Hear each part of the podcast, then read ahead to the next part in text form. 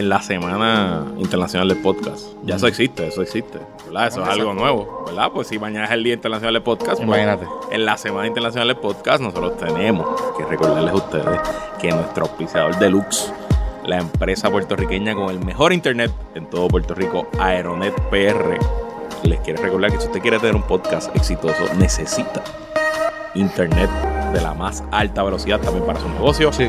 para su empresa, para su producto creativo, para restregarle en la cara a sus amigos el internet que usted tiene mientras los demás están estoqueados en una de esas compañías. Ver- Una que es azul y una que es roja, Para ver Netflix 4K. para poder Netflix 4K. Oye, O todos los 18 servicios que vienen por ahí. severe- Disney Plus 4K tiene que ser. O sea, Sí, yo no sí, voy a ver sí, el Mandalorian en 720. Una porquería. Yo no voy a ver eso. Ajá. Así que, obviamente, Gino Villarini, dueño y presidente de Aeronet, quiere que yo les recuerde a ustedes Empresario puertorriqueño. Aerofiber es el producto más rápido para internet comercial que te ofrece una conexión dedicada solita para ti que sube y baja a la misma velocidad que no tienes que compartir con nadie y que combina dos tecnologías. La tecnología de Aeronet de microondas, que es una antena que ponen en el techo de tu oficina, de tu, del edificio donde estás, y fibra óptica que corre por debajo de la tierra para que entre una y la otra usted siempre tenga servicio arriba y el internet más rápido posible. Así que Gino me pidió que vayan a aerofiber.com, el servicio comercial de Aeronet, que también está en todas las redes sociales como Aeronet PR. Síganlo, denle follow y llamen Oye, ahora. y llamen porque ellos tienen también un servicio para condominio. Tienen servicio para condominio, Así pongan que presión. pónganse- pongan presión con su junta Sí, sí, para sí. que te tiren la- los cablecitos y la Conozco- antena y Conozco un pana que los tienen a Torrey en un edificio que no es el tuyo y muy contento, muy contento. Sí, sí, sí, sí, sí. Así Háganlo. que gracias a Aeronet por ser el auspiciador de este episodio de PPP.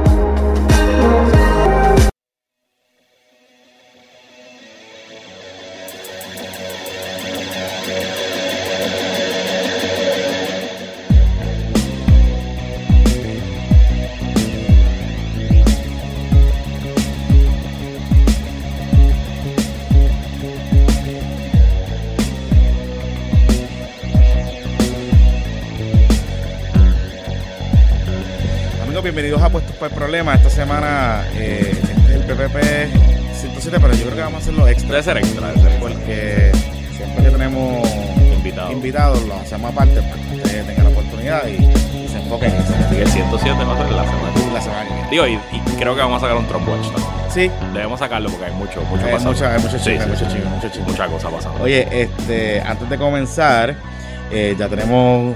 El público habló, el Sí. público habló. Eh, ustedes saben que la semana pasada habíamos puesto una encuesta en podcastpbb.com para que usted escogiera el diseño. Habíamos hecho cuatro t-shirts y como estamos medio pelados, pues no podíamos hacer mandar las cuatro a la imprenta. Así que queremos primero ver cuál era la que a ustedes les gustaba. Y el público habló y hay dos favoritas, Exacto. claras favoritas.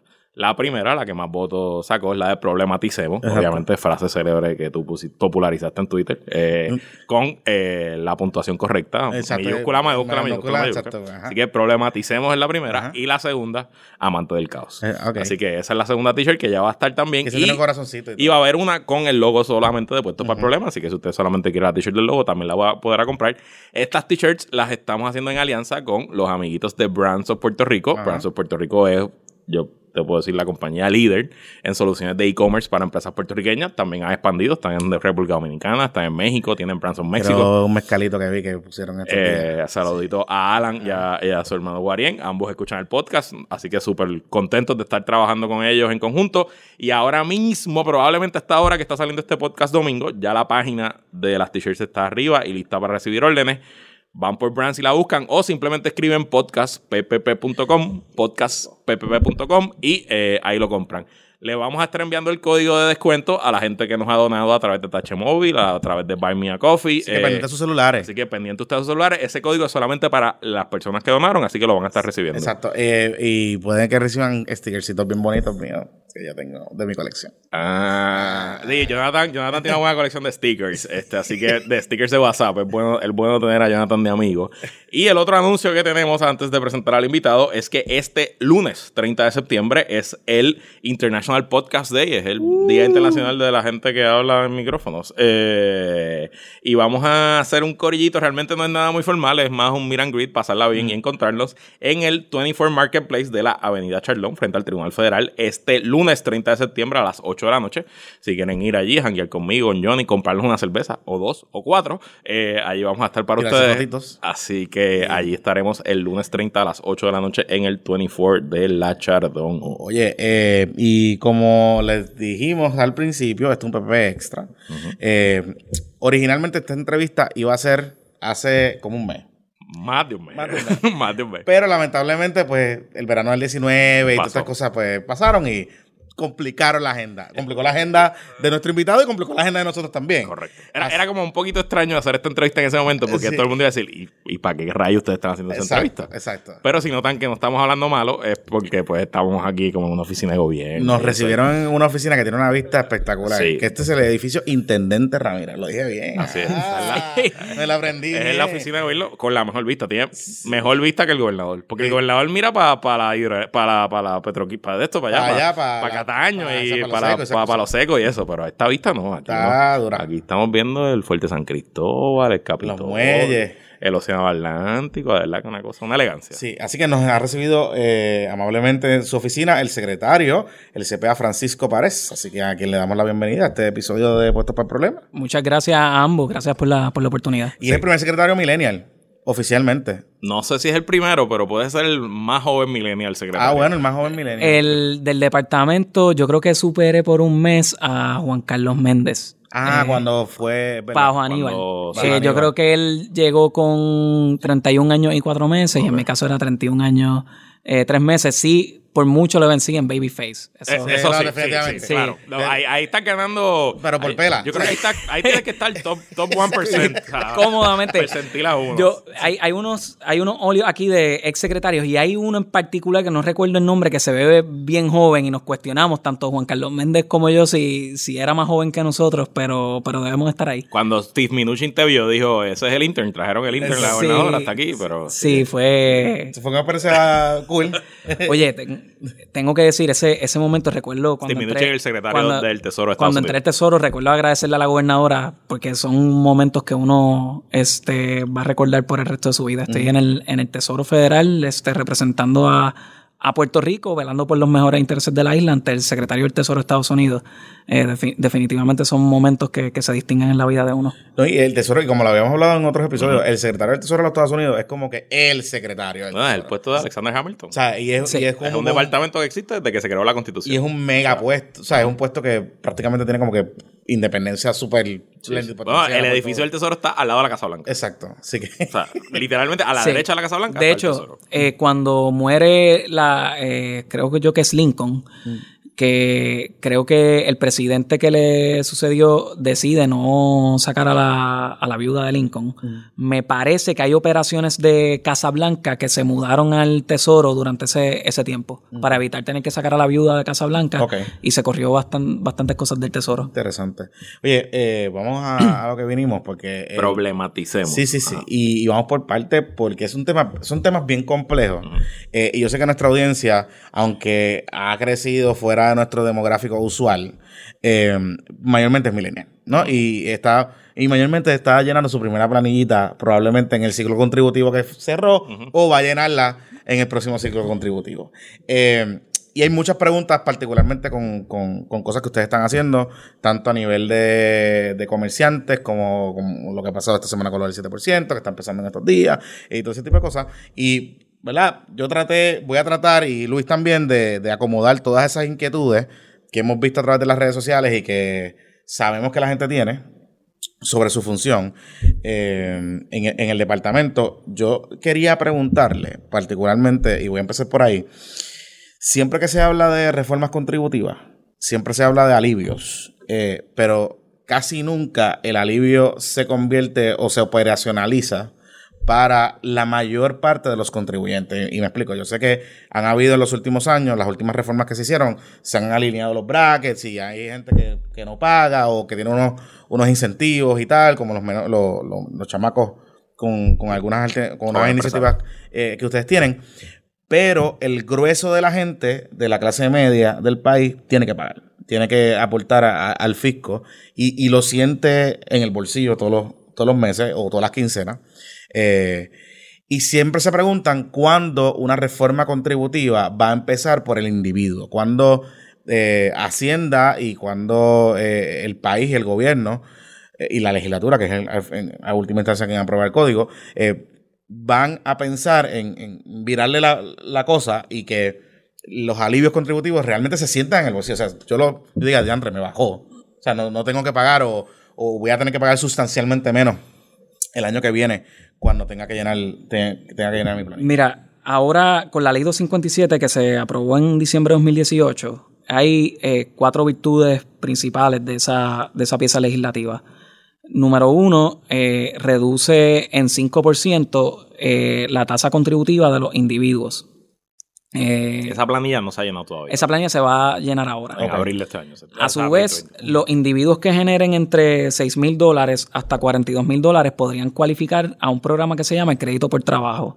Ese crédito por trabajo puede llegar hasta 2.000 de 300 dólares hasta 2 mil. Y va a aumentar en la medida en que el contribuyente genere menos ingresos y tenga más dependientes. Así que hace, va- en la medida en que va generando más ingresos, ese crédito comienza a phase out hasta que llega a 42 mil dólares que desaparece. Así que pudieran haber eh, personas eh, que tengan tres dependientes que pudiesen no tan solo tener el 5% de descuento, eh, que representan 100 millones de dólares en alivios contributivos a, a los individuos, sino que pudiesen también devengar un crédito de 200 millones de, perdón, de, de, de 2 mil dólares. Y ese crédito, eh, ese programa de crédito por trabajo, representaría un crédito a la ciudadanía o una reducción en su, en su carga contributiva de 200 millones de dólares. Y creemos que 390 mil contribuyentes van a cualificar para, Para esto. eso. Esos son los números que ustedes están manejando. Eso, eh, sí, a base de nuestras proyecciones, cuando representamos a la Junta este cambio, eh, el cómputo nos dio básicamente a eso. ¿Cuántos eh, en por ciento del total del universo de contribuyentes, cuánto eso significaría? Eso es casi la mitad de los individuos. Eh, 390 mil De los contribuyentes. De los eh, de, contribuyentes. los- de los contribuyentes individuos, correcto. Eh, así que, que hay una reducción. Nosotros hubiésemos deseado que hubiese sido más. La, la pieza legislativa en su origen era, era más agresiva, pero la manera arbitraria que la Junta computó la neutralidad eh, fiscal de esa pieza legislativa, eh, definitivamente pues eh, obligó que se, que se fuese menos agresivo en cuanto a, la- a las reducciones. Este, le, pregunto, secretario, estábamos hablando fuera del aire que, que esto es una, una agencia que se, se conocía no solo por, por que tenía un número grande de empleados, sino que tenía un número de empleados técnicos eh, que conocían unas áreas muy particulares que no es tan fácil reclutarlos o reemplazarlos. Y nos estabas contando que ese número está en un, en un bajón histórico. E- Explícanos un poco, en general, ¿dónde estaba la, empleo- la empleomanía de Hacienda? Vamos a darle una fecha. Hace 10 años, cuando comenzó la crisis económica. ¿Dónde está hoy y qué retos representa haber perdido esa cantidad de empleados? Mira, te voy a hablar de, de mis pasados jefes. Mis pasados jefes, tanto Teresita como Raúl, ellos fueron secretarios auxiliar de rentas internas, que era el puesto que yo tenía antes de, antes de ser secretario. En la época de ellos, que eso fue en los 90, Ujú. Hacienda contaba con 5.000, 5.500 empleados. Wow. Eh, obviamente, en aquel momento mediaban muchos procesos manuales. Luego, eh, posterior a la, ley, a la ley 7, eso se reduce un poco menos de 3.000 empleados. Y ahora, eh, con unos programas de retiro, volun- de retiro temprano que se, que se han llevado a cabo, más el programa de transición voluntaria, más ese normal attrition que ocurre en la agencia y la emigración que ocurrió luego del huracán María, nosotros contamos con apenas 1.800 empleados. Wow. Wow, para operar todo el 30 y- departamento. Sí, y el problema que, que el reto principal, además de la cantidad, es que pues se iba a la memoria institucional y en el pasado no se hizo un buen trabajo eh, haciendo ese, ese cambio, ¿verdad? Y esa transición entre los empleados que se quedan y eh, los empleados que se fueron, que muchos de ellos pues tenían la, la memoria institucional en el, del departamento. Eso también trae, trae otro reto consigo, que es que las escalas salariales del Departamento de Hacienda no se revisitan desde el 94, eh, o 94, 96. Entonces tienes poco personal y pobremente remunerado. Ya. Y eso crea eh, unas inequidades o- operacionales una, y una carga de trabajo sobre personas que a veces hay algunos de ellos que, que yo me cuestiono cómo comen tres veces al día. Eh, tú tienes Por el un- salario. Por el salario. Tú tienes eh, empleados que le llega un cheque neto luego de las retenciones que, que le hace el, el gobierno. Le llega de aproximadamente 470 dólares A la quincena. a la quincenal Eh, empleados aquí ahora. de- dentro del departamento. Así que eh, definitivamente... ¿Y cómo eso pasa en el departamento de Hacienda? O sea, ¿cómo eso puede Bueno, porque pasar? si tú tienes una escala salarial del 1994. Claro, sí, sí, pero- Tienes un oficinista uno que el requisito son un grado asociado, pues el, el salario son Sí. 1800 pesos. Sí, pero, o sea, yo, y la pregunta es en el sentido de que yo pensaría que el Departamento de Hacienda, por la especialización que debe tener, debe tener los mejores, o sea, lo- los empleados mejores pagos del, de- del gobierno deben estar en Hacienda, porque aquí es que yo cobro los chavos. Se pagan solos, ¿verdad? Por eso, se pagan solo, se pagan solo y, y empleado contento me cobra más en la calle Claro. y yo puedo hacer más cosas. Este, ¿por, por qué, por qué esa visión de que, de que el departamento, digamos, y yo también creo que los maestros deben ser mucho mejor, mejor pagados que en Puerto Rico, pero esas dos agencias particulares nunca han sabido cómo, cómo remunerar para retener talento. Yo creo que han habido intentos en el, en el pasado, pero siempre termina siendo un ejercicio de presupuesto. Y se han implementado tantas políticas de austeridad sin medir el costo social eh, por los pasados años que tienen el resultado que estamos teniendo, que estamos teniendo hoy. Y es gran parte de, de- de las críticas que, que yo he esbozado eh, en el pasado, que a veces nuestro, el, el plan fiscal que certificó la Junta, pues yo creo que no eh, considera efectivamente ese costo social eh, de verdad de, tomar ciertas políticas de, austeridad. Y, y en el departamento de hacienda se ha vivido eso. Yo concurro para mí los empleados del departamento de hacienda deberían ser de los empleados más remunerados. Aquí la carga de trabajo es bien fuerte un departamento sumamente operacional sumamente técnico que incide en la vida de millones de personas en, en Puerto Rico que tiene interacciones desde en el campo eh, en el centro de la, de la montaña y tiene eh, operaciones también en los mismos muelles.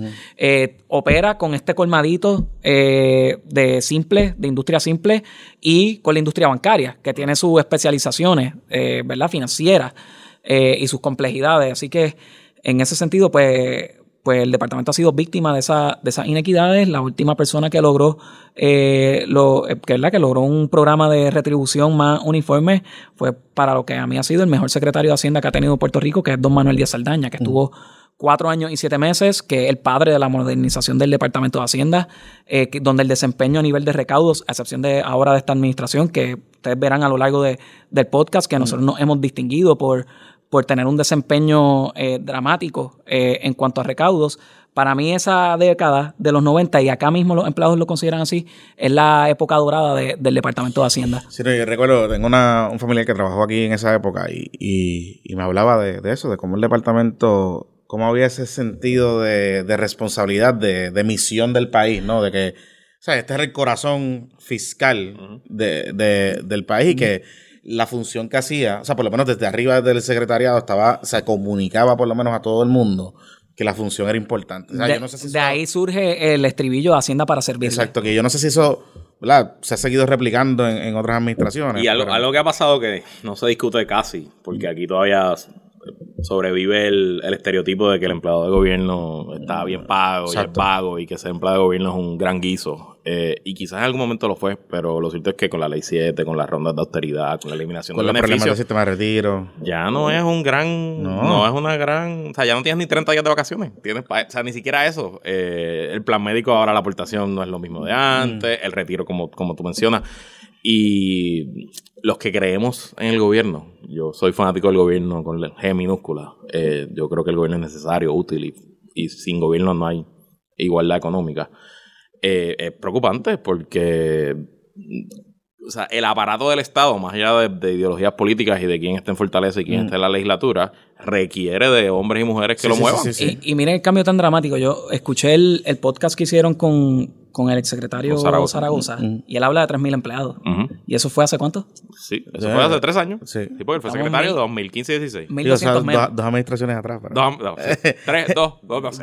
Bueno, tres, tres, Para que vean el, el impacto, secretario. el impacto tan dramático que hace tres secretarios atrás habían 1.200 empleados más. Claro. Oye, pero y lo ves en energía eléctrica, te dicen hay 1800 empleados Claro. en energía eléctrica ahora mismo también, una cosa así. Sí, no, Jaramillo lo dije el otro día, que es como que la, la autoridad está diseñada para yo no sé cuántos miles y yo como que eh, está brutal. Oye, te iba, eh, aprovechando esa coyuntura que trae, secretario, eh, estos cambios que han habido en, en, en, en la estructura tributaria y de, y de cómo la gente va a llenar la planilla y todo ese tipo de cosas, yo me puse a leer un poco, yo no soy CPA, pero voy a ver si eh, hago la pregunta. Antes de que, haga, Sí. de que hables de eso, se me olvidó hablarte de, lo- de las otras tres bondades, que es la eliminación del B2B en ciertas pymes, Ajá. la reducción en la tasa corporativa a 37.5 y la reducción del IVU en alimentos preparados. Ok. Eso tiene unos costos fiscales. ¿Cómo se subvenciona todo esto? Pues cuando uno mira nuestro código, y por ahí van a ir las preguntas que, me, que me va a hacer.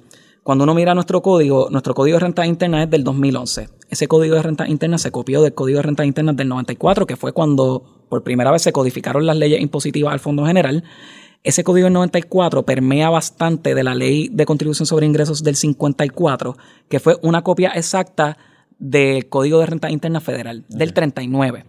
¿Por qué traigo esto? Porque había muchas normativas administrativas que se legislaron virtualmente en el 39, que no habían sido actualizadas a la luz de los cambios en las industrias y de los cambios en la tecnología.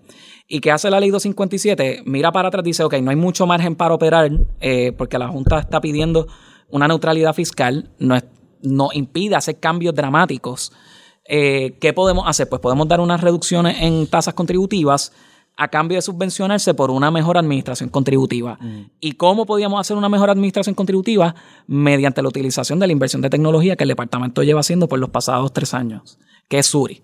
Eh, así que eh, varias de las preguntas que me va a hacer probablemente van a estar vinculadas a esa decisión de política pública de vamos a prevenir el incumplimiento, vamos a prevenir eh, que las personas tomen riesgos en sus declaraciones y esa reducción en toma de riesgos es una, un aumento en recaudo que va a subvencionar la reducción en tasas contributivas a los cumplidores. Pero, porque eso, ahí, ahí es que le voy a preguntar. Hay una discusión sobre el asunto de ciertas deducciones, por ejemplo, los que son freelance o los servicios profesionales, eh, que de hecho están bien molestos con la retención eh, en el origen. Pero bueno, eso, eh, pues, pues eso es parte de la vida. Eh, y se habla de que tienen que utilizar. Yo soy pastor, a mí me gusta la retención porque después cuando me toca siempre cojo, cojo Está bien, pero. pues, Digo, aunque, aunque se tarden en pagármelo. sí, pero hay gente que le duele, hay gente que le duele. Digo, tiene suerte el secretario que me pagó reintegro hace como dos semanas y no, Sí. no hay preguntas de eso. No hay casualidades en esta vida. No es broma, es broma. mira, Este, pero- yo hubiese querido pagarlos más rápido, Yo lo créanme. sé, yo- Eh, mira, pero entonces. To- eh, tío, todavía el récord es Fortunio 2012 que me lo pagó en octubre. Así que me lo pagó como el a- 10 de a octubre. a Gabo y Zaragoza me lo pagaron tarde, tarde, Sí. Yo- tarde. Pero tarde de verdad. O sea, que como que. Sí, yo lo vi casi un año después. Sí, sí, tarde duro. O sea, como que después. Pero anyway. Entonces me preguntaban que eh, hay gente que va a tener que utilizar, eh, y usted me explicará la diferencia, que si yo quiero eh, hacer ciertas deducciones eh, en mi planilla como freelance o como servicios profesionales, tengo que o contratar los servicios de un CPA o pagar el eh, sobre el, el. O sea, no puedo deducir y temizarlas. Eso eh, son eh, medias verdades. Ok, por eso, porque eh, y, y, a lo que voy es dos, dos preguntas. Eso se hizo para tratar de offset la- el problema que ustedes tienen de, Ah, de empleomanía. yo te, te voy a explicar. Y la segunda es, ¿no está encareciendo el costo de la gente para cumplir? Eh, son buenas preguntas. Mira, la- los contribuyentes, y aquí para propósitos de los... Sacó la libreta. Sacó la libreta, sacó la libreta. Sí. Yo tengo una cartera de contribuyentes, Hizo un triángulo, una Mm. pirámide. una, una pirámide. Una pena. Nos va a vender Forex. Ok. Tú tienes los contribuyentes cumplidores. Aquí están, eh, lo- la cartera de contribuyentes es una pirámide. La base. La base son los Eso cumplidores. es lo que van a echar. Cumplidores son la base. Los cumplidores son la base de la pirámide, A, a ojo de pájaro, ¿cuánto por ciento de contribuyentes individuales y corporativos cumplen? son la mayoría de los contribuyentes. Madre 60, soltera con dos hijos, asalariada. 60. Ese- ese es tu Eso perfil. Ese, ese es cumplidora por excelencia. Le Claro. llega la W2, radica su planilla, coge su reintegro de 200 pesitos eh, Sí, y lo que reclama son los dos dependientes en su planilla. De eso hay 700 y pico de mil casos. Ok, Eh, y, los que, y los que cobran en el muelle, que también son comerciantes que pagan su... Sí, tienes, pero vamos, a, vamos a enfocarnos un poco Vamos más en, del ingreso. en- Ok. en contribución sobre ingresos, que es el de los cambios más dramáticos en, en cuanto a reforma. Tienes los que toman riesgos. Y aquí es donde nosotros diferimos bastante de eh, administraciones pasadas, en cómo trataban a estas personas. Por encima de los que toman riesgos, tienen los que los evasores que cometen fraude. Ok.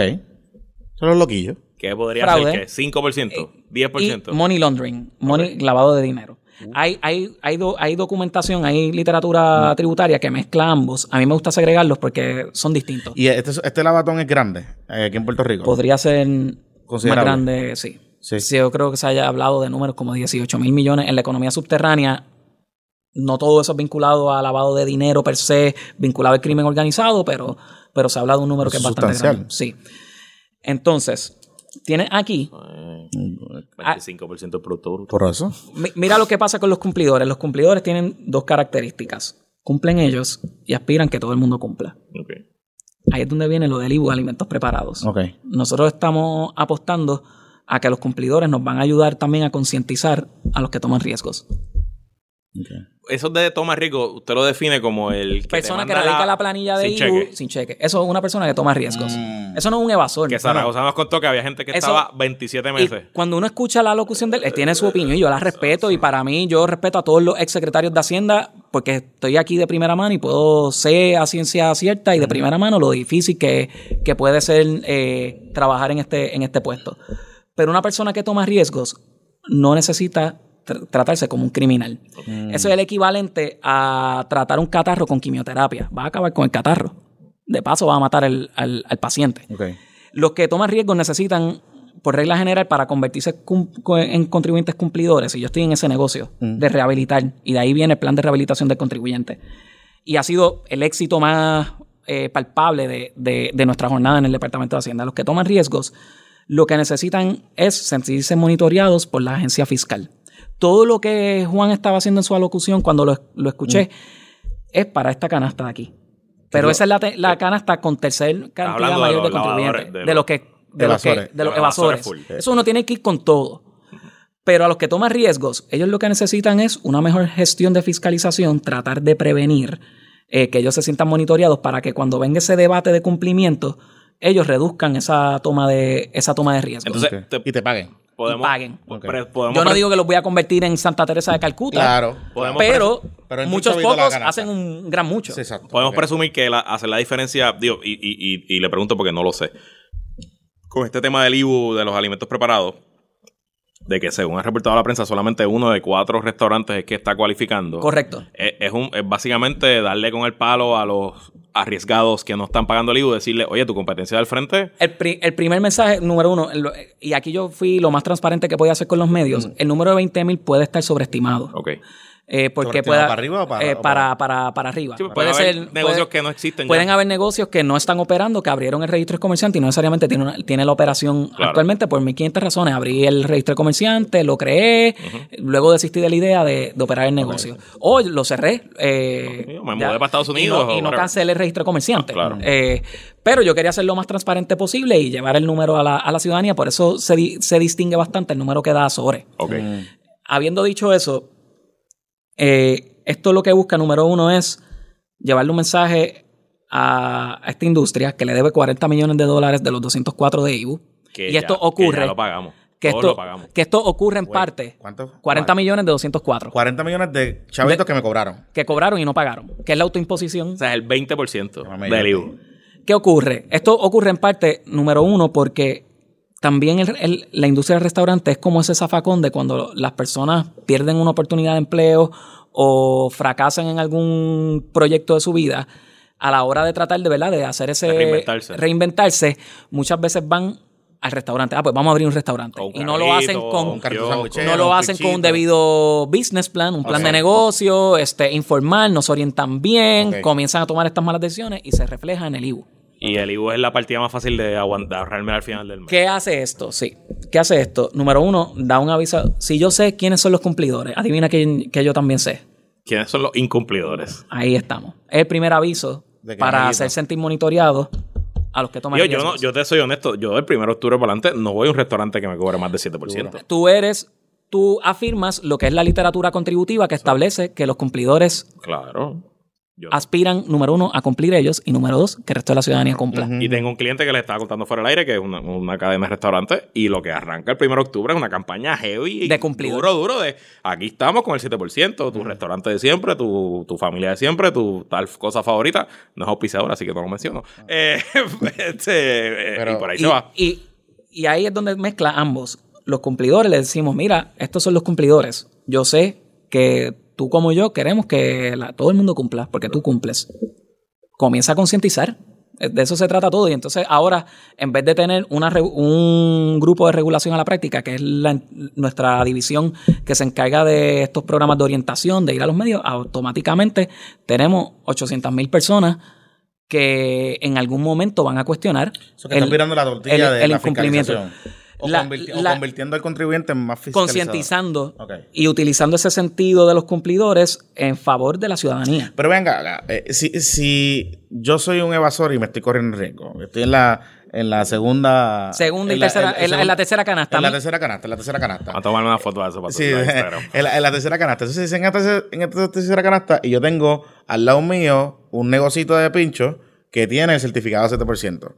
Pero yo le digo, ah, pues está bien, yo te bajo 10% y ya. Ese- y sigo cobrando el el- ese es- ¿Qué, pa- qué pasa con ese ese es el- ese- el- hay lo que se llama el passive collusion y el active collusion en la literatura contributiva. El passive collusion es el comerciante que te retiene el IBU. Ah, págamelo. Este, tú lo pagas, tú crees que eso llegó a Hacienda y nunca llegó. Y está el active collusion, que es cuando dos personas se ponen de acuerdo. Eh, cuando esta ataca bastante bien lo que es la modalidad del passive collusion, que es la gran mayoría de lo- del incumplimiento que ocurre, que, es yo pasivo. pagué, que yo pagué y no me di Tú, cuenta co- que... tú consumidor pagaste y no te diste cuenta que la persona el 20 del siguiente mes no remitió el, el pago del IVU. Esta hace buen trabajo con eso. El Active Collusion ya requiere eh, una intervención, ya sea un agente, ya requiere más intervención humana, que es lo que pasa con los evasores. Ese que, ese que tú tienes es un evasor. Esa es la diferencia entre uno que toma riesgos y uno que evade. Ese está dispuesto a corromperse él y corromper, corromper a una segunda persona y ponerse de acuerdo para corromper el sistema. ¿Y ustedes entienden que eso no se va a masificar ahora con esta situación? Eh, no. ¿Por qué? Porque ya hay una. Y mi mamá me habla de esto. Se está viendo ahora mismo un choque generacional entre una visión eh, más moderna eh, que tiene una, una mejor noción de la implicación de las redes sociales, que tiene una mejor noción del alcance del Internet, Secretario milenial. que sabe que hay una conexión directa ahora entre la agencia fiscal y los cumplidores. o sea, que A, por- tra- que, a través, ejemplo, a través de las redes sociales y a través de que, que Suriconfidencias. ustedes, que ustedes apuestan a dos cosas. Uno, que la gente chotea a través de Suri Confidencia, de la página de Suri. Va a haber mucho de, va, a haber mucho de eso. Y dos, que, eh, digamos, en las redes sociales yo diga, hey, mira, este negocio no tiene el Está certificado. cobrando 11.5. Está comprando 11.5, límpienselo. Ese, ese- eso es lo que ustedes Eh, o- o- va a ocurrir parte de eso. Obviamente hay una gestión de inteligencia de parte de Por nosotros. eso, usted- exacto, ¿cómo ustedes van a operacionalizar esa parte? Mira, Porque- nosotros ya tenemos un equipo de trabajo que va a estar dedicado eh, tanto a redes sociales como al área de suriconfidencias para absorber esa, esa inteligencia. Entonces, las intervenciones ya no tienen que ser físicamente presentes y hacer todo este show mediático porque yo no estoy para llevar mensajes, yo estoy para recaudar impuestos. Eh, Y hay veces que la gente se cree que el llevar un mensaje es una manera efectiva de recaudar impuestos y no. Eh, uno tiene que ser mucho más astuto, también partiendo de la premisa que tengo 1.200 me- menos empleados que hace tres años atrás y casi 3.300 empleados menos que en la década de los 90. Pues entonces uno tiene que ser mucho más astuto y mucho más efectivo en cómo hace esas intervenciones. Otro asunto es el, el terminal fiscal. El terminal fiscal da una visibilidad ¿Te me de la fiscal la maquinita del IBU? que no es otra cosa que tu máquina de ATH esté conectada con el Departamento de Hacienda. Ok. Eso es el número uno, que ya casi todos los establecimientos vienen obligados a ofrecer un pago, un mecanismo de pago electrónico, cual eh, por regla general es el pago por ATH, por llamarle de alguna manera. Y disculpen la promo. Eh, Sí. O sea, TH, a cualquiera de las tarjetas. ese exactamente. Eh, habiendo dicho eso, pues nosotros lo que pedimos es, por 8 o 9 pesos mensuales, conéctate al departamento de Hacienda y transmíteme tus ventas. Y yo te voy a dar este incentivo, que by the way, el terminal fiscal ya es requisito para todos los comerciantes que exceden 125 mil dólares de venta. Un restaurante que tiene un margen de ganancia de 10 a 15%. Deberían haber tantísimos restaurantes en Puerto Rico que vendan menos de 125 mil dólares hoy. No. Pues ya, de facto, el terminal fiscal ya era un requisito. Digo, si tú ganas el 15%, tú tienes que vender ¿Sabes? medio millón Tú para vas- que sea algo. Para Tú, que, tú vas a montar un restaurante para vivir en pobreza. Para ganarte 15 mil pesos, ¿no? Para vivir en pobreza, asumir todo ese riesgo de, de la autogestión ¿Y cómo- para vivir en ¿y cómo pobreza. ustedes hacen, por ejemplo, con las transacciones estas de las ATH móvil y ese tipo de cosas? Mira, ¿verdad? ya han habido, ya han habido conversaciones y esta, aquí tengo que decir que esta conversación yo la tuve con el, el, el exsecretario Maldonado. Hace tres años, pues estaba comenzando esto del ATH móvil. Y recuerdo yo decirle al secretario Maldonado, cuidado cómo mides tus palabras, porque una cosa que uno aprende en todo esto es que las palabras del secretario de Hacienda del puesto cambian comportamiento de alguna manera u otra. Pueden cambiar. O sea, cuidado cómo manejas esto, porque yo prefiero bregar con incumplimiento a través de ATH móvil que incumplimiento en dinero líquido. Claro. Si el secretario Maldonado, en aquel momento, el secretario que hubiese estado en aquel momento, le hubiese caído a mamellazos a este tipo de modalidad y hubiese criminalizado eso, hubiese desacelerado el desarrollo de esta tecnología en la ciudadanía para poder llevar sus eh, transacciones comerciales. Es decir, con, cómete la bala ahora, bite the bullet, y vamos a esperar a que este proceso madure un poco para cuando ya se convierta en una necesidad comercial, nosotros, esto es lo que está sustituyendo el efectivo. Claro. Lo que era antes en una transacción en efectivo, que by the way ya se nos hacía dificilísimo eh, poder grabarla de alguna manera u otra. Cuando ya se convierte en una necesidad, entonces vamos a comenzar con el con todas nuestras estrategias y van a ver ese, ese momento ya está ya está llegando O sea, está- están hablando para conectar el, en la cosa fiscal con... eh, esto estas personas pueden conectar eh, estos dispositivos a través del terminal fiscal y transmitirnos las ventas y una otra cosa que hace la ley 257 fue ese paso los, estos procesadores de transacciones electrónicas ahora van a venir obligados a informarme como si fuera una 480.6b la cantidad de transacciones eh, que se da para una persona, eh, particularmente comerciante. Y ya con esto, automáticamente yo vi cuáles fueron todas sus ventas que pasaron a través de mecanismos electrónicos. Llámale eh, por la maquinita, llámale por el teléfono, llámale en la medida en que fuese procesador eh, que hace negocio en Puerto Rico, él va a venir obligado a informármelo. Y ya esto ocurre en Estados Unidos. Estados Unidos, el formulario 1099K, le adelanto a la ciudadanía que el de nosotros se va a llamar 480.6G. Eso, eso funciona, ya eso va a estar implementado. en Eso sí, va a estar eh, implementado pronto. Eh, y nos va a dar a nosotros visibilidad y va a hacer, volvemos, monitoreo. Con monitoreo reduce el que toma riesgos y me permite a mí liberar recursos para encargarme del evasor y de los que están vinculados de arriba de, de dinero. Estos, para convertirlos, requiere acción interagencial.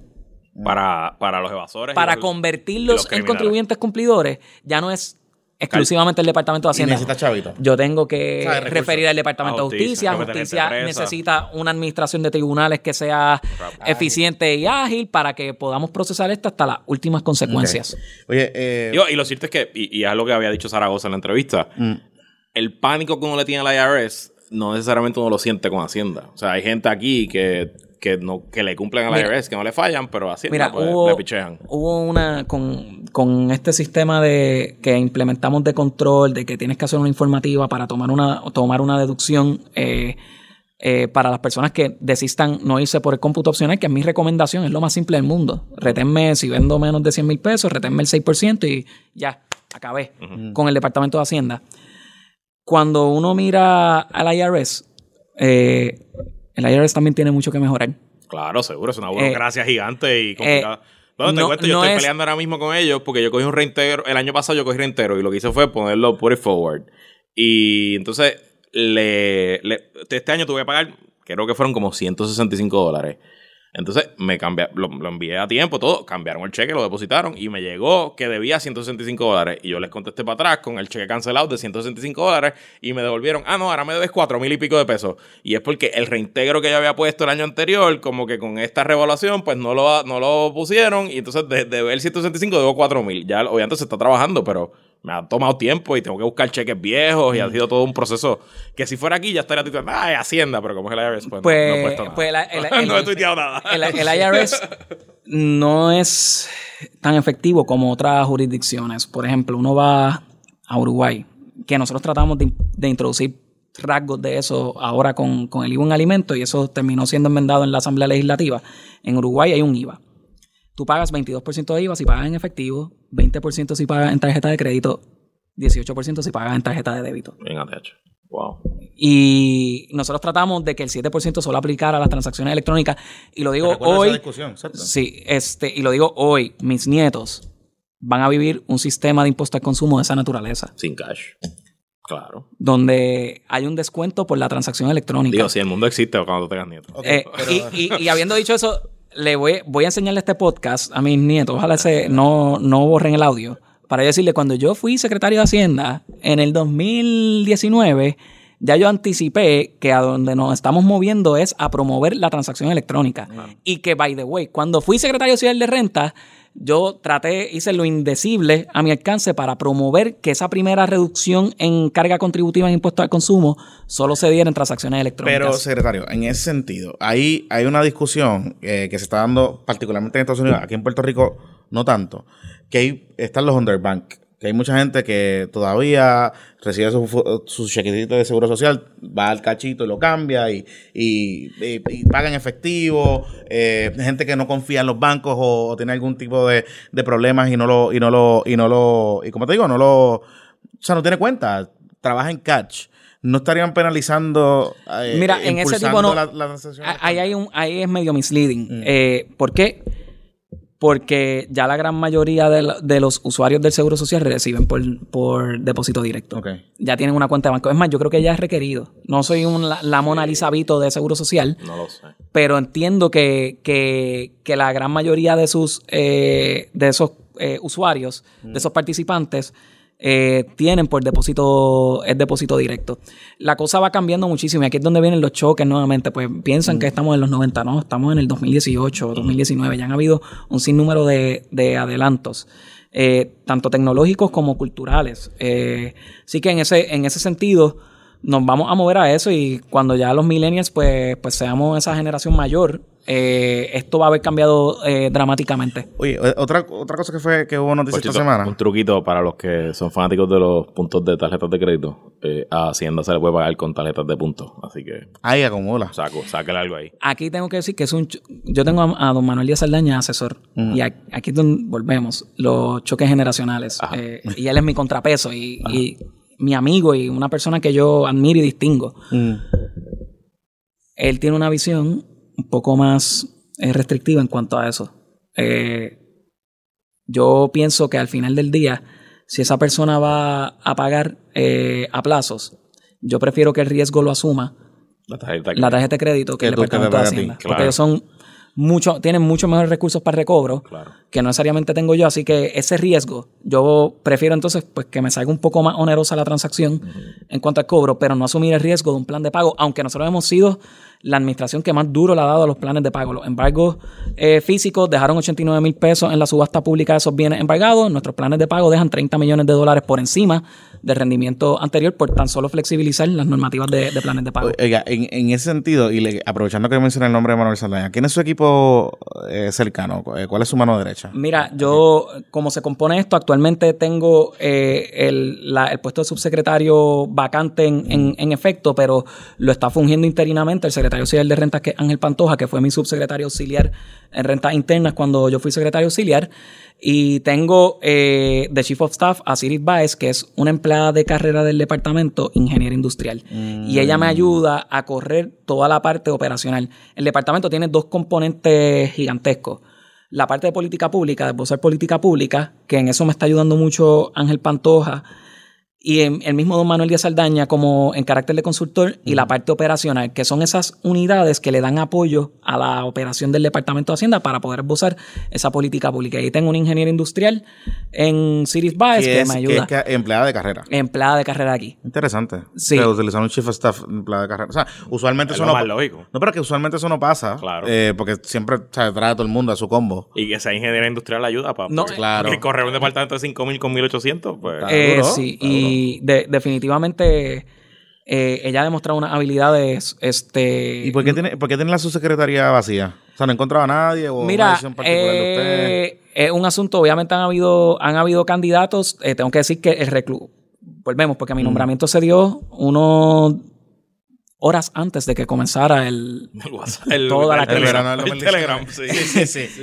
Y el reclutamiento obviamente ha sido, ha, sido complicado. En el caso de Ángel, pues él me ha ayudado mucho. Eh, de hecho, yo he tratado de que él, de que él suba y se convierta ya en mi subsecretario, pero eh, todavía quedan unas, unos asuntos en, rentas internas que operacionales, que él, tiene esa memoria institucional y es que estuvo conmigo durante todo este tiempo, que es lo más parecido a, que, a darle continuidad.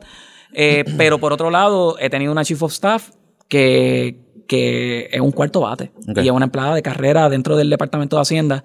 Ella eh, anteriormente se encargaba de, de registro de procesos en el área de administración y es una persona bien sistemática, eh, bien operacional, conoce de todo un poco en cuanto a la operación y te lo puede llevar del proceso a la, a la realidad. Secretario, esta semana eh, el periódico El Nuevo Día, eh, me parece que fue el domingo, eh, Luis, ¿verdad? El- el- la, la historia, En la portada. la portada del domingo, eh, sacó el informe de, ellos le pusieron inversión, pero es el gasto, de Los de- créditos los créditos contributivos. De, de- Exenciones y créditos. dependiendo como usted lo vea, es crédito o gasto. Es Lo- gasto. ¿Es inversión o gasto? Exacto. Lo, como usted lo, y el número es considerable. Eh, estamos hablando de casi 20 mil millones. Eh, sí. En la suma. Aunque el informe dice que no se sume. Eh, ajá. Pero, Pero, pues, bueno, pero- pero, está ahí. hay que sumarlo. Claro, pero. Pero y- ya- técnicamente es un error sumarlo y hablaremos Oh, por qué. claro, pero- yo, pero- yo entiendo la explicación y está bien. realmente lo es. Sí, pero- sí, sí, pero, pero, pero está bien. Pero son 20 mil. 20 mil Y de hecho, el mi tweet más controversial esta semana ha sido sobre eh, el crédito de los médicos.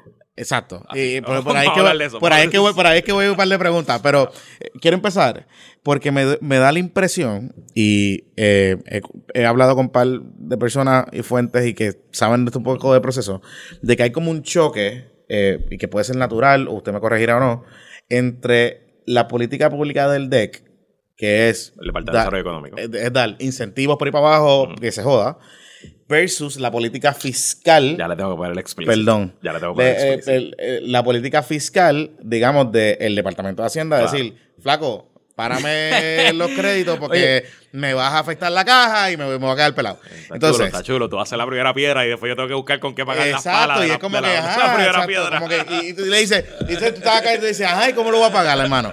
Entonces, eh, me parece que hay como una desconexión ahí y no sé si es tirantejo o no, pero parece ser que el choque es evidente en el sentido de la visión de lo que usted quiere implementar y lo que la Junta Fiscal le está pidiendo. Hoy, o sea, hoy en la vista hubo un marroneo con ese asunto. La junta que, La se- que Junta- tuvo vista pública el jueves. El jueves, exacto, estamos grabando el jueves, pues eh, hubo un marroneo con ese asunto y fueron viscerales con el asunto de los créditos contributivos y yo creo que están más en línea con lo que usted ha planteado de decir, mira, yo tengo que ver dónde está, ¿sabes? Al final del día, cómo cuadro la caja. Mira, Eh, Didec y Hacienda en estos temas siempre son contrapesos. ok. Eh, y por eso es que ambos, por regla general, participan en el proceso de, de evaluación, porque misiones son distintas. Eh, la misión del Departamento de Hacienda es distinta a la de DIDEC y sirve de contrapeso para llegar a ese, a ese término óptimo. Habiendo dicho eso, el reporte que nos distinguimos por ser la única administración en la historia del Departamento de Hacienda de publicar un, de- un reporte de esta naturaleza.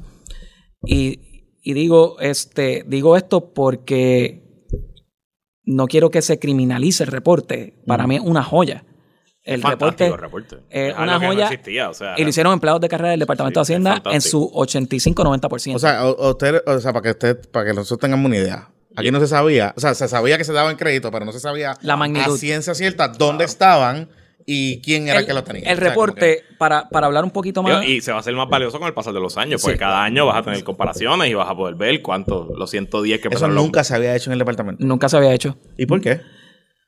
Desconozco, habría que preguntar. Pero no se supone que en- la ley, en- la ley en- que otorga los incentivos diga tienes que reportarme el gasto contributivo. Sí, pero no, no ocurre, no ocurre en esa naturaleza y, ta- y que sea tan, tan comprensivo como ese. Oye, uno lee ese reporte y uno cree que es el Fondo Monetario Inter- eh, Internacional hablando de Puerto Rico. Y esos 126 millones, hablemos de eso, de lo- de- del crédito de los Bu- médicos. O sea, eh, eh, Ok, pero vamos, vamos a entrar en general. Ok, Exacto. Esos 20 mil millones, Ajá. el 60% son eh, créditos e incentivos industriales. Mira, eh, 15 mil millones de... Que yo, oye, lo sumaron que si 20 mil 614, yo estoy tan seguro que técnicamente es incorrecto sumarlo que no lo he sumado y Sí, ni me hay, consta. hay algunos que se doblan, hay- probablemente hay algunos que están... Sí, porque hay cambio en comportamiento. Exacto. Este, este reporte, para ponerlo en perspectiva a la ciudadanía, el, el reporte no opina sobre la corrección Ni hace- de política exacto, no pública. hace análisis de política no- pública. no hace análisis pero de habla política la- pública. Habla de 20 ley ley 2022, y no, habla de todo no, eso. no mide eh, no mide el desarrollo económico que trajo consigo esa, ese gasto tributario. Y eso le tocaría al DEC. Uno Eso pensaría que el DEC es le una tocaría combinación, como claro. hacer, hacer ese estudio y decir, bueno, es verdad, le dimos 15 mil millones a, a- a la empre- Pero a a las industrias pesadas, pero generaron X. y, y cantidad. tampoco, que es lo más importante, mide cambio en comportamiento. ¿Qué es cambio en comportamiento? El más emblemático. que mañana yo le diga a una entidad de estas de manufactura, va a tributar el 37.5%, que es la tasa marginal de este año. Eso no mide el cambio en comportamiento, que en este caso puede ser que la, esa entidad diga, ah, pues me voy. Bye. Y Mira, no tiene gasto tributario, pero tampoco la ley 154 que paga. Exacto. Entonces, eh, al no medir eso, pues obviamente puede ser misleading eh, y no, yo no estoy opinando con respecto a ah, se van a ir o no, eh, sino trayendo verdad en contexto de lo que, de lo que dice y no dice el reporte. Eh, habiendo, habiendo dicho eso, sí es un gran punto de partida para esta- este tipo de conversación. Que a mí me parece importante eh, que ustedes se inserten en la, en la discusión, puedan emitir sus opiniones, puedan hacer accountable a nosotros y a las personas que toman decisiones de política pública Yo pienso que para propósitos de eso. al garete. O sea, Lo de los médicos, digo, ¿verdad? Y no quiero particularizar porque entonces la gente piensa que tengo algo contra los médicos. Yo No, no, nada no, en no, contra de los no, no, médicos. no, no, no. Nada en contra de los No es médicos. eso, y quiero mucho a mis médicos. Lo que, y, y- y yo reconozco que en Sí. Puerto Rico hay una crisis, sobre todo de ciertos especialistas que pues se van por, por diversas razones, pero igual que se ha ido gente de todo tipo de profesiones, ¿verdad? También, que, que aquí hay una crisis de plomeros también, ¿verdad? Y de electromecánicos, bueno, o sea que vamos, vamos a ser honestos. Pero entonces me parece que tú darle un incentivo que el primer año costó 126 millones el primer año. Vamos a ver el año que viene y vamos a ver el tercer año, que esto, ese crédito se extingue ahora, ¿verdad? Ya Eh, creo sí. que en diciembre, después de diciembre no se puede pedir. A ver, ¿cuánto nos va a costar año a Mira. año? Oye, pero a 10 años 130 millones son 1.300 millones. Ese es el presupuesto de la Yupi. O sea, cada 10 años le vamos a arreglar a los médicos un año de la Yupi. Díganme ustedes, yo no sé, para mí no tiene sentido en Ese, el big scheme of eh, things. claro. ah, otra cosa, cuando digo no, no mide cambio en comportamiento, yo no nací anoche. Ajá. Parece, puede parecer, pero no Claro. nací ah, anoche. claro. Hay, puede haber cambio en comportamiento del otro lado. No es lo mismo incumplir al 37.5 Eh, entiendo. Ya. que incumplir al 4%. Que si yo escondía mucho dinero para, para ahorrarme Ahora- 37, pues ahora te lo digo Ahora todo. no, y hay, hay algo de eso ahí. Claro. O sea, Hay hay- algo- pero, o sea, que usted cree que eh, ahí está aumentando el cumplimiento al Le- bajarle el- la tasa. eso, recuerda que eso es el, el ingreso neto. Y el ingreso neto se compone de cuánto ingreso bruto tú reportes y cuántas deducciones tú, tú reclames. O sea, que va a tener mejor chavito para el bote. Eso es lo que... Lo que- No, no, no, no, no. no, no. Va a decir, me gané 100 mil, digo, gasté 100 mil en el bote. Exacto. Antes no lo decía. Exacto. Antes no decía, a lo mejor ni decía que tenía bote. Ahora, Claro. pues, como va a pagar 4, Pues no le deduzco dicen- esa, no tomo esa deducción, por dar un ejemplo. Y, y pasa mucho en la autogestión. Volvemos, toma de riesgo, no se sentían monitoreados. Y por ahí venía, inflaba deducciones, dedu- deducía hasta la escuela del nene, que no se puede deducir. Entonces, eh, hay algo de eso. ¿Cuánto es? Todavía estamos analizando cuánto más en ingreso neto se reportó que afecta, ¿verdad? Y Esa, estaría ese interesante también, y no sé si sería posible para futuros informes, la edad de la entidad o la empresa que está solicitando el crédito. Y me explico. Porque si hacían falta, eh, qué sé yo, este, especialistas del oído pediátrico y llegaron tres de Estados Unidos, pues entonces el Departamento de Hacienda te dice, mira, esta persona nos radicó planilla 2013 a 2018, 2018 acogió el crédito y esta es la primera planilla que está radicando. Y ahí hay un plin, ah, mira, ahí la ley funcionó porque me trajiste este especialista. Pero yo estoy seguro porque conozco a varios médicos de 10, 20, 30 años, Yo médicos, conozco. médicos con consultores, médicos, médicos con casa cuadra- en la romana. que que estamos cuadrando el retiro. Yo lo sé. Yo lo sé, Entonces, nuestro, claro, nuestro claro. CPA trapero, eh, Esquilín, que nos pone por Twitter que ha visto reinteros de 60, de 70, 80 mil pesos. Sí. Pues, Tú sabes. entonces, duro. entonces, ¿verdad? Y aquí no quiero meter al secretario en lío. Cuando uno sabe quién está en el colegio médico y cuando uno sabe quiénes son los abogados del colegio médico. los cuando uno sabe los cabilderos del colegio Eh. médico. y- ah, qué chévere, nos dieron una ley del Pues, 4%. pues volviendo a ese, a ese número, pues, ¿cuánto por ciento de, ese, de esos 126 mil es por, y yo no digo que todos, pero por algunos médicos que antes no reportaban el todo porque era el 33%? Y sí, porque era individuo, ahorita dije 37.5, ahora es 33 y ahora 31.5 cuando le coge el 5% de descuento, 31.35. ¿Cuánto de eso es? Pues mira, ya, ya el 4 ya me siento cómodo pues reportando un poco más. Y eso ocurre. Eh, decir que no ocurra, pues, pues sería yo iluso de mi Mm, parte. claro, este, Pero definitivamente es un número que, que Y se tiene que revisitar. entrando, vamos, vamos Pero- sin, sin, particularizar en, en un incentivo en o un crédito en general. ¿Dónde usted cree que hay el mayor abuso o la mayor pérdida de oportunidad del gobierno? Y pongo, volviendo a, a los... O sea, compara la ley 20 la ley 22, específicamente que es la de los individuos, con los médicos, la ley 22 le cuesta menos a 100 al año. Fíjate, yo, yo pienso, más, más que hacer e- ese análisis, cuando yo, yo mire el reporte y me dicen, ¿qué, qué tú piensas? Pues que evidentemente Puerto Rico tiende a mirar el código de renta interna y las leyes impositivas para tratar de mitigar carencias en cuanto a los poderes que tiene sobre situaciones o política macroeconómica. Ok. Eh, y Puerto Rico no puede imprimir moneda, por darte un ejemplo. Ujú. Eh, No podemos difícilmente no puede. No. no- tiene un sin- no incluso la determinación en salario mínimo No, no, no. queda del todo en, en- en- en nuestra jurisdicción. Y entonces, esa, por, por dar varios ejemplos, eso pues tiende a limitar a las personas que toman decisiones de política pública y para tratar de influenciar positivamente en alguna industria que se entiende que va a generar un desarrollo económico y un crecimiento económico Vamos a darle un incentivo. pues va- vamos a apuntar al, al crédito, Digo, parece al crédito ser- contributivo. Parece o a- ser la única herramienta a veces. O sea, lo único, el político, el legislador no tiene otra, a veces aparenta que no tiene otra Y- cosa. Y se para cualquiera y dice, vamos a traer los videojuegos, vamos a darle incentivos. Y, por ahí se va la y cosa. otra cosa, si miran el reporte, hay tanto beneplácito contributivo que es tan mínimo Que lo solicitan tres, cuatro que parecería que fue una legislación para una persona. personas. Claro. Y, Sabemos. De la eh, de medianoche. eh, así que, que, que te da, ¿verdad? Hay, Ese- hay que ver dónde hay 10 pers- 10 entidades que solicitan, 8 entidades que solicitan. Entonces, ¿y qué? ¿Y por qué rayos? Está- que darle incentivo a 8 personas. el beneficio contributivo que dejó un costo tributario de menos de 100 mil dólares, tan choreto por ahí para abajo en el reporte. O sea, que eso es como una piquita ahí. que es como, ven acá, y que, que, que desarrollo económico puede haber de esta ley que parece que solo aplica a una sola persona. Ujú.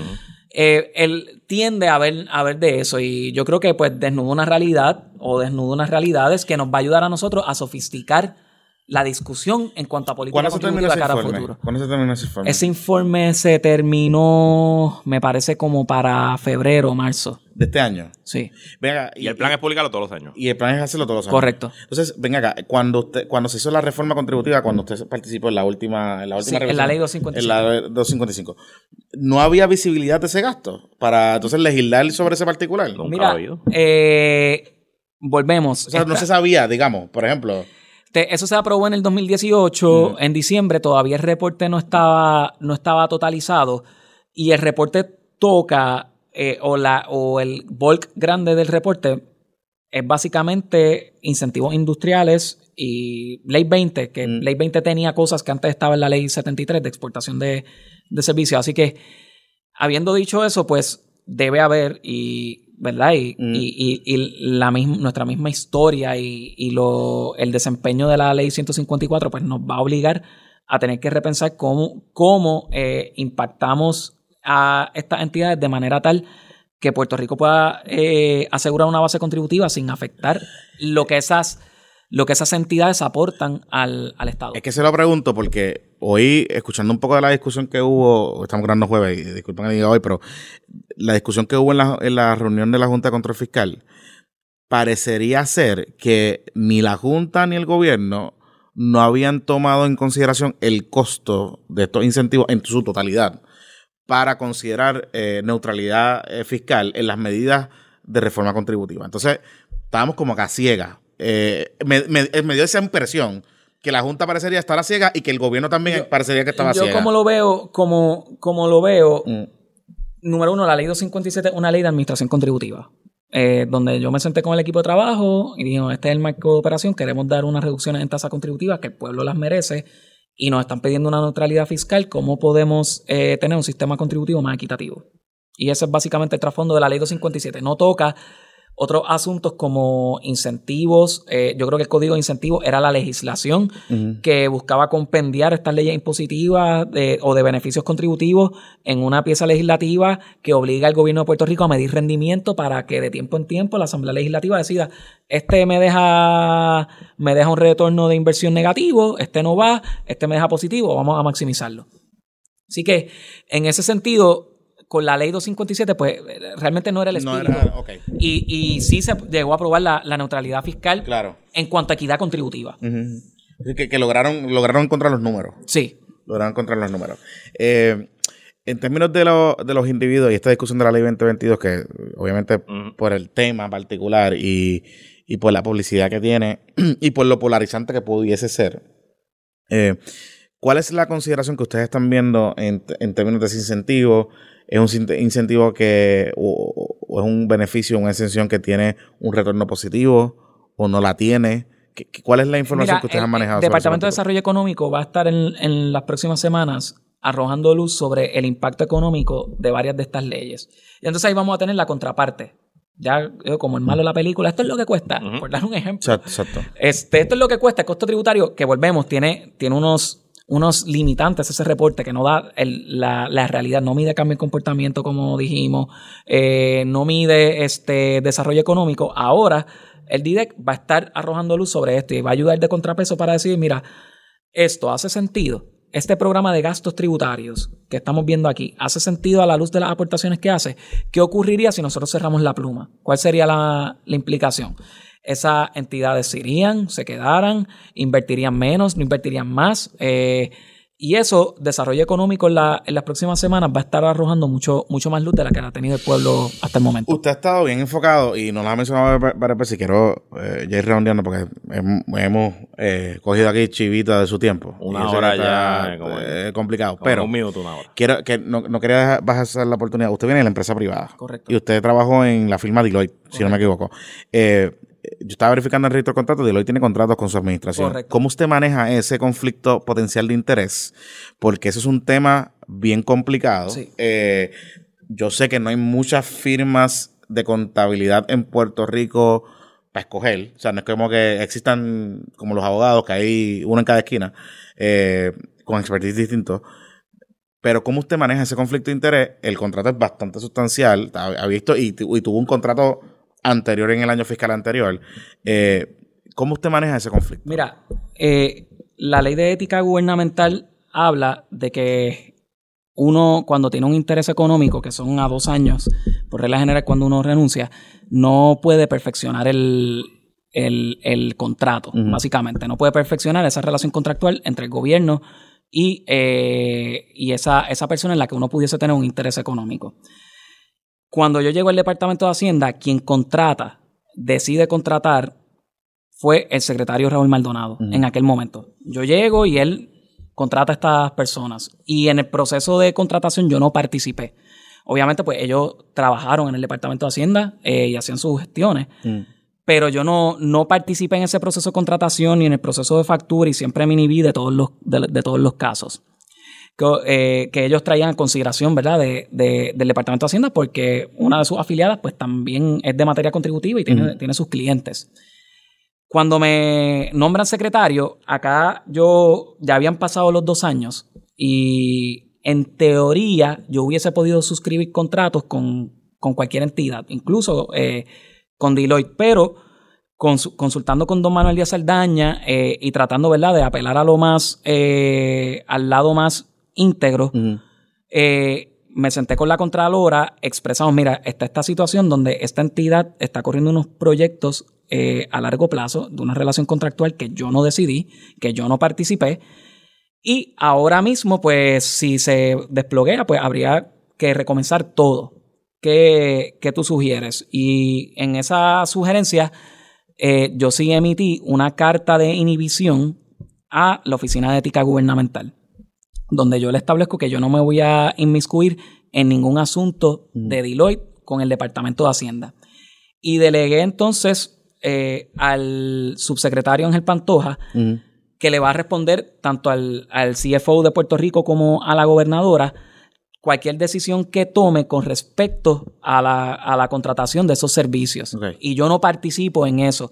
Yo también le pedí a él, eh, para protegerme tanto a mí como a él mismo de esto, que mantuviese una bitácora Mm. de los servicios que se están proveyendo y que sustentara la solicitud que hiciese, ya sea un empleado de carrera u otro gerencial dentro del departamento, y que identifique si ese... Si, Esa si bitácora es pública. esa bitácora la tiene él, no, no, no se ha publicado. Mm. Este sí se provee información de tiempo en tiempo a las instrumentalidades investigativas que revisan, ¿verdad? De- Y, y esta renovación del contrato de ahora, ya bajo su administración, Sí. eh, ¿no la trabaja usted? O sea, ¿la trabaja usted? No, yo no, yo, yo no la O trabajo. sea, no tener- yo, la, yo la, la delegué y que decidiese este funcionario en conjunto con la FAF, eh, yo inhibi- inhibiéndome. eh, Ah, por porque son servicios de AFAF. O sea, son eh, servicios que. No, porque AFAF como tenía unas implicaciones en el plan fiscal del desarrollo de unos proyectos, pues era esencial para ya, el que fuera secretario de Hacienda para todos los efectos en ese proceso de contratación, o el ente nominado, que en este caso es el SUB,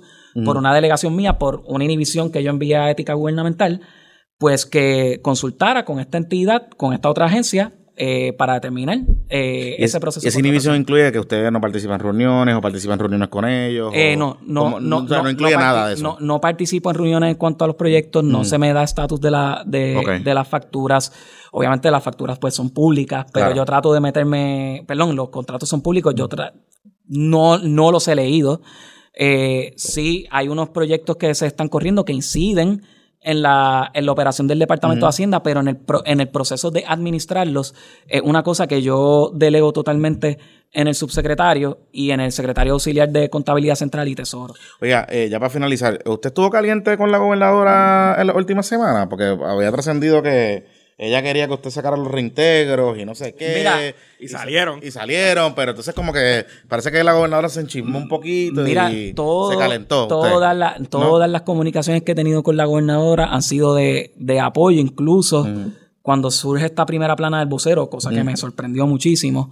Tengo que decir que la gobernadora respondió sumamente rápido. Eh, Sí, y la gobernadora desmintió la portada. desmintió Sí, eh, y el asunto con los reintegros, número uno, que, que la gobernadora supervisa y sí es una persona que está on top of things. Mm. Y eso debe, el pueblo lo debe saber porque yo creo que da cierto grado de tranquilidad también por el- la forma y manera en que, en que este gobierno se compuso ahora.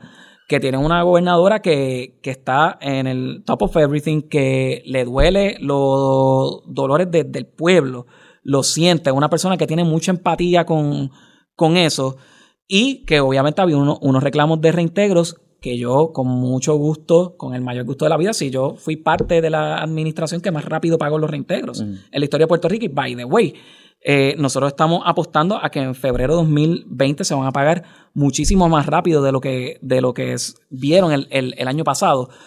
Pues obviamente hay una, hay una frustración mía por unos asuntos operacionales de yo poder contratar eh, entidades esenciales para el procesamiento de estas planillas electrónicamente y poder emitir estos reintegros. ¿Qué hizo la gobernadora? Pues la gobernadora se sienta conmigo. ¿Qué tú necesitas? Pues yo necesito ABC. Ah, pues estoy impartiendo instrucciones para que tú pagues esos reintegros a tiempo, pero también incluyen yo dar las instrucciones también a- en las otras áreas que incidían en el proceso de contratación. Llama al OGP, llama Ok. al secretario de la gobernación. Que le liberaran, eso, Que eso la cosas. secretaria de la gobernación pues priorizó esa, esas personas a la hora de autorizar, lo mismo OGP, y me Mm. permitió a mí poderlos pagar rápido. O sea, que era un problema operacional, realmente. Era, era, no era eh, de caja, no era de cash. no, no, para No, nada. Para nada. Este, nosotros hemos sido eh, bien responsables en ese, en ese manejo y no es una intención. Créanme que yo quiero pagar los reintegros lo más rápido posible. Y te explico por qué.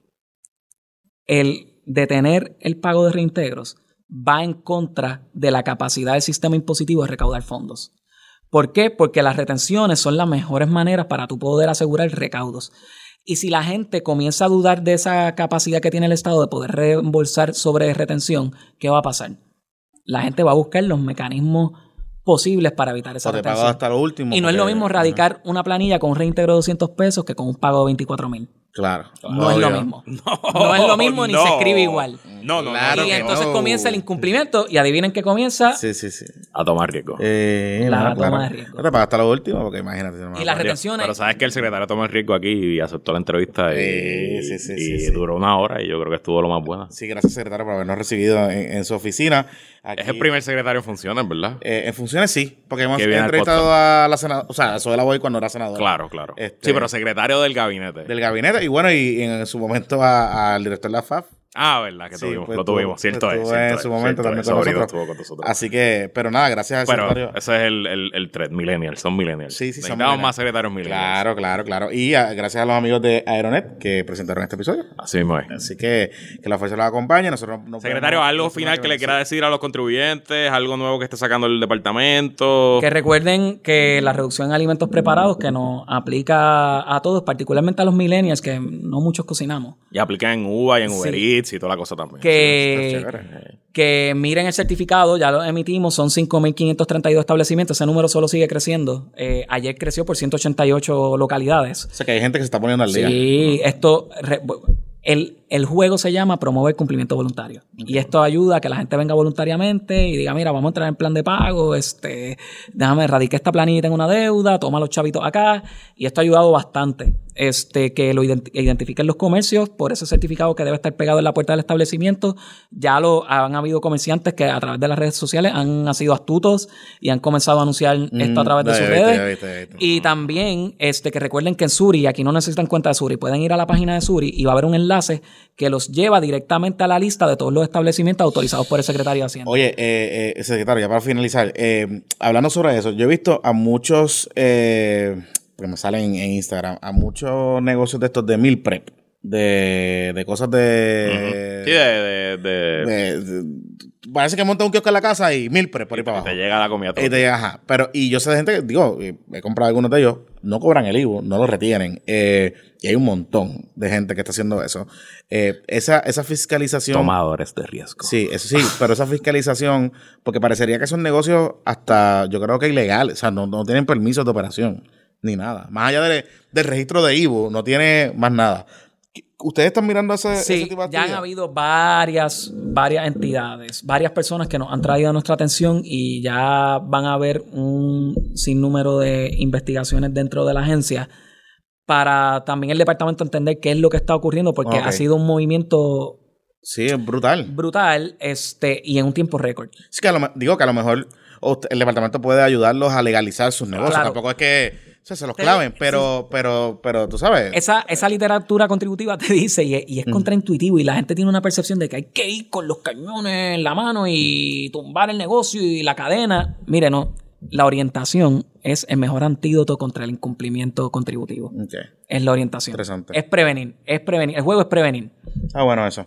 Secretario, gracias por, por el tiempo. Gracias, y- secretario. Las recibido. T-Shirts, podcastppb.com. Gracias a Aeronet y su producto Aerofiber. Mañana, lunes 30, encuentro de podcastero en el 24 de la Charlón. Y bueno, eso sale antes, el Trump Watch. El tromper sale antes, así que espero que se lo hayan disfrutado. Eh, bye. Que la fuerza lo acompañe.